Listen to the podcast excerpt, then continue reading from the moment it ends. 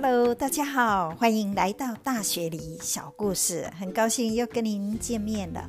我们今天有什么故事可以期待呢？请您慢慢的收听。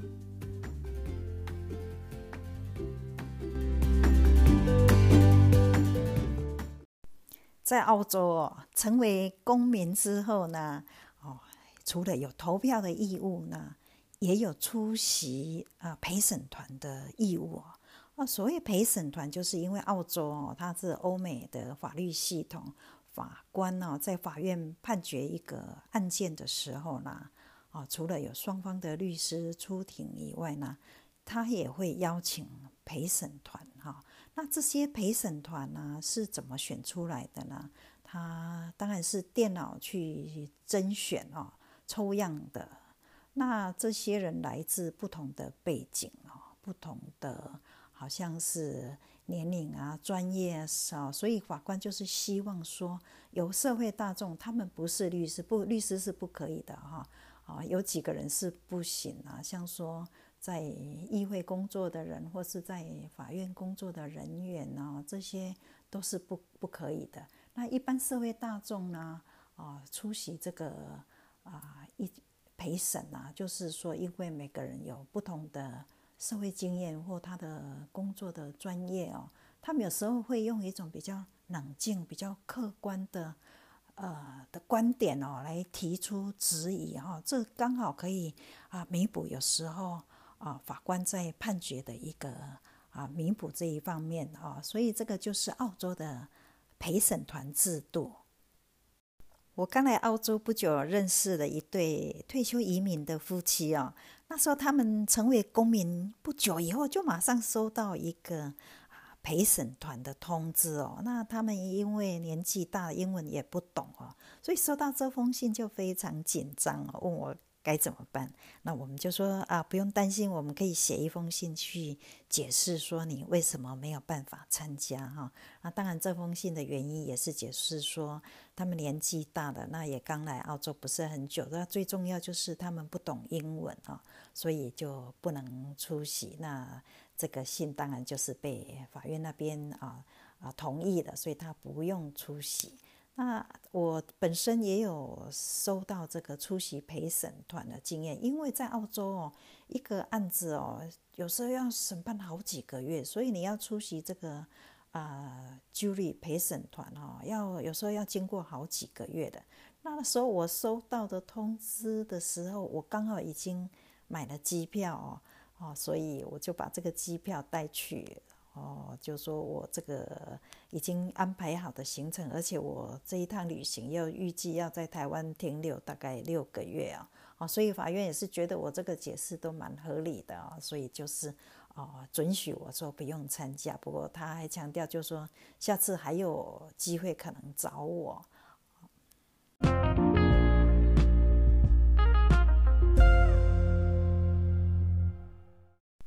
那那一次我去法院哦，去解释说我不能参加的原因的时候，刚好看到有一群陪审团，那我就观察了一下他们哦，哇，他们有些人哦，非常的热衷哦，哦，就是还蛮好像蛮敬业的哦。那一般陪审的的规定是，他们不不可以互相讨论哦，而且好像他们下班回去也不可以再。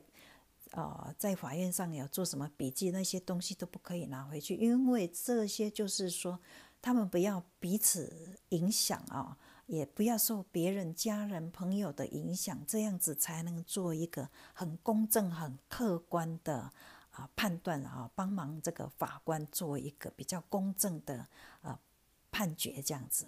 那虽然陪审团哦是这么的重要哦，可是偶尔会有例外哦。那澳洲最近有一个案子哈哦，因为就是还报的蛮大的哦，电电视这几天常常在报。那他就是啊，法官哦要审判这个案子的时候呢，他的呃被告他的律师提出来说哦，希望不要有陪审团哦。那原因是什么呢？就是因为有澳洲有一个记者啊，他。开了一个 podcast 的频道，就是在讲这些故事。那他做了一集哦，就是在讲这个案子哦。哦，啊，这个案子呢，这个内容我等一下再来跟你讲啊。所以因为就是他很会讲哦，那这个案子又觉得哦很曲折离奇哦，那为什么四十年都没有破案呢？所以很多人就听哦，他听到说啊，我看那个报道说这个。美国、英国还有加拿大、纽西兰哦，这四个国家，他们点阅率非常高，已经有大概五六千万的人点阅这些啊。他每一集在讲的这个哈，那因为就是太多人听了啊，所以他被告的律师认为说，太多人听了，有可能已经啊受到这个主播他个人的意见的影响哦，而且互相讨论那哦，就就会失去。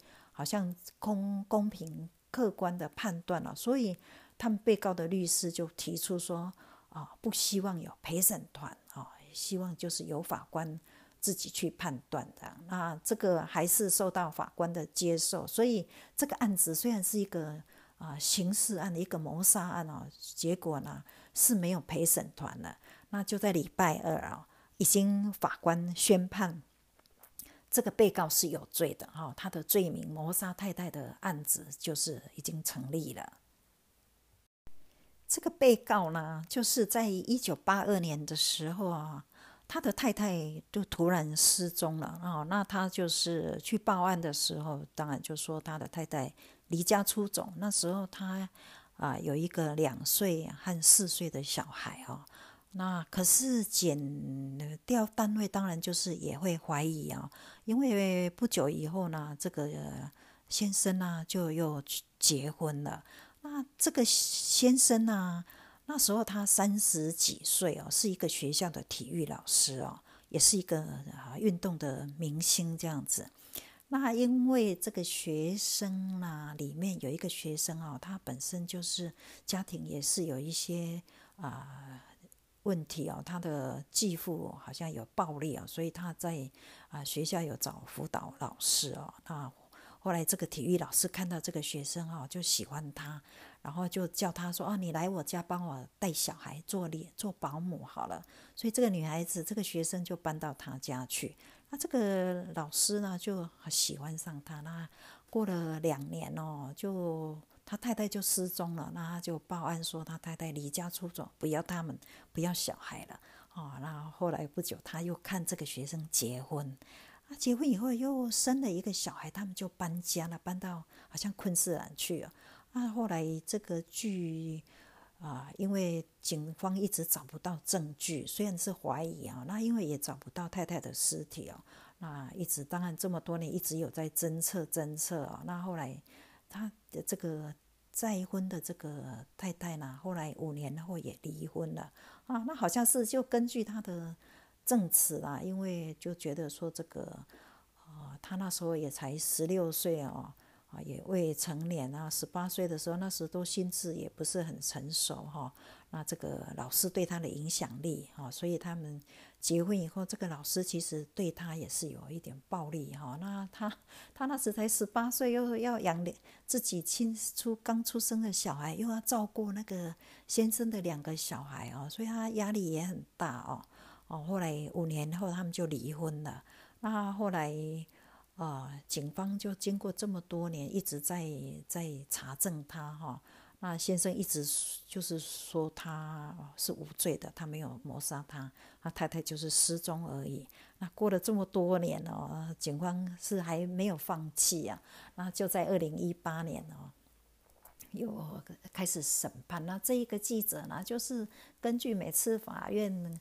啊，审判的那个情形哦，他就做了一些故事哦，那大家就很爱听哦，所以这就是因为太多人听了，所以他的背叛的啊，被告的律师哦，就是有考虑到说，这那这个不能有陪审团，因为陪审团已经都听这个 podcast 都已经有先入为主的观念了哈，所以一定不能做出公正的的裁决哦。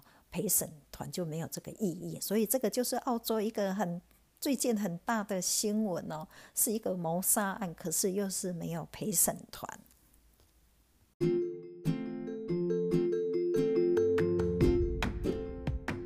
这个案子虽然已经是四十年前发生的事情哦，哦，那过了这么久，这个啊，终于宣判啊，这个先生是有罪的哦。